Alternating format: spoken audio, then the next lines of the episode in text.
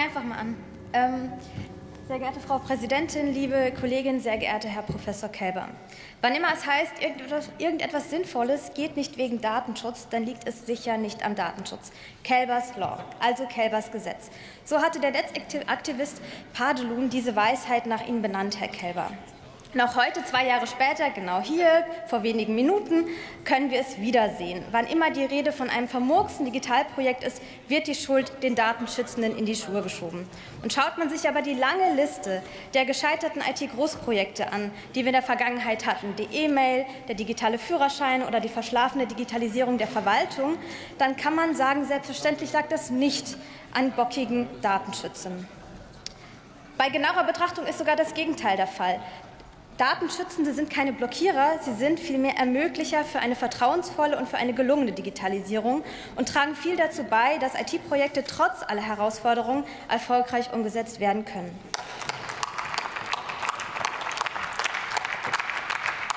Ein von vornherein mitgedachter und bestenfalls schon in der Technik verarbeiteter Datenschutz bei Design ist die Grundlage für eine gelungene Digitalisierung. Und daher möchte ich Ihnen, dem Bundesbeauftragten für Datenschutz und Informationsfreiheit und Ihrem gesamten Haus für die unermüdliche Mühe und den Einsatz zum Schutz unserer Grundrechte sehr herzlich danken.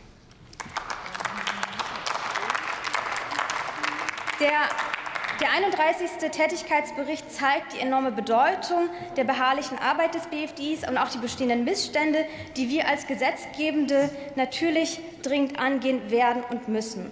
Und dass wir heute hier im Plenum überhaupt zum allerersten Mal über einen Tätigkeitsbericht sprechen, zeigt die gewachsene Anerkennung, die wir in diesem Parlament haben für das Thema Datenschutz und Informationsfreiheit. Starke Datenschutzbehörden im Bund und in den Ländern sind elementar für die Grundrechte. Wir freuen uns deshalb, dass wir darüber sprechen können. Aber in der Öffentlichkeit noch zu wenig aufgeführt, hat die Kollegin vorhin schon gesagt, ist das zweite Aufgabenfeld, die Informationsfreiheit. In einem modernen Staat sollte es selbstverständlich sein, dass Daten öffentlich zugänglich sind. Es sollte selbstverständlich sein, dass es eine bessere demokratische Kontrolle gibt und natürlich auch, dass es wirtschaftliche Mehrwerte gibt, die dadurch geschaffen werden. Und es kann deshalb auch nicht sein, dass der Staat in der konkreten Form des, der bayerischen Vermessungsbehörde BürgerInnen auf Unsummen verklagt, wenn diese mit Steuergeld erworbene Daten, erhobene Daten weiter verwenden und zur Verfügung stellen. Also es braucht ein Transparenzgesetz und wir brauchen das auch um die Verwaltung zu entlasten. Der, Tätigkeits der Tätigkeitsbericht verdeutlicht, dass Datenschutz nicht nur etwas Technisches ist, sondern Menschen schützt.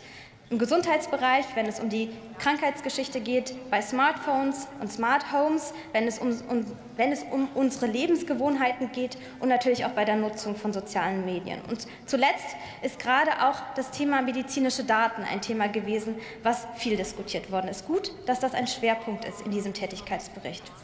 Bei Digitalisierung und Gesundheit herrscht ganz oft das Narrativ, dass Datenschutz wichtige Forschung blockieren würde. Manche raunen sogar, Datenschutz kostet Menschenleben. Das ist eine unerhörte Behauptung. Viel die Gesundheitspolitiker klatschen, das freut mich an der Stelle auch. Viel eher ist ja das Gegenteil der Fall. Datenschutz ist Menschenschutz und eine unsachgemäße Verwendung von sensiblen Gesundheitsdaten kann gravierende Folgen haben, die wir verhindern möchten.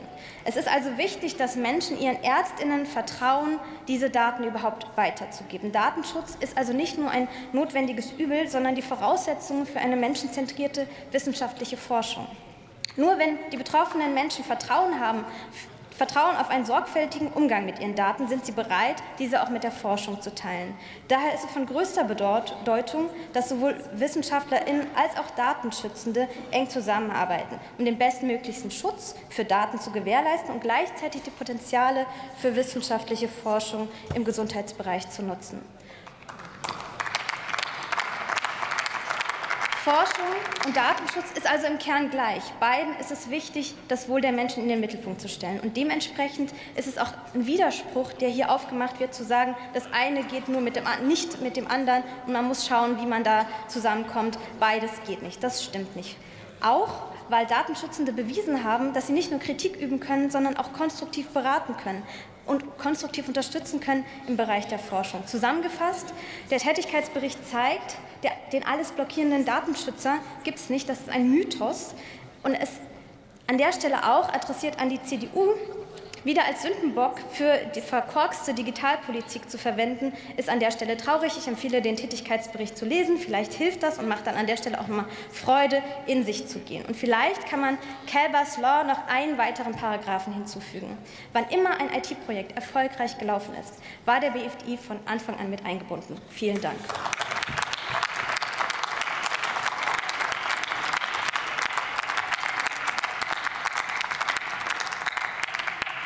Steffen Janich hat das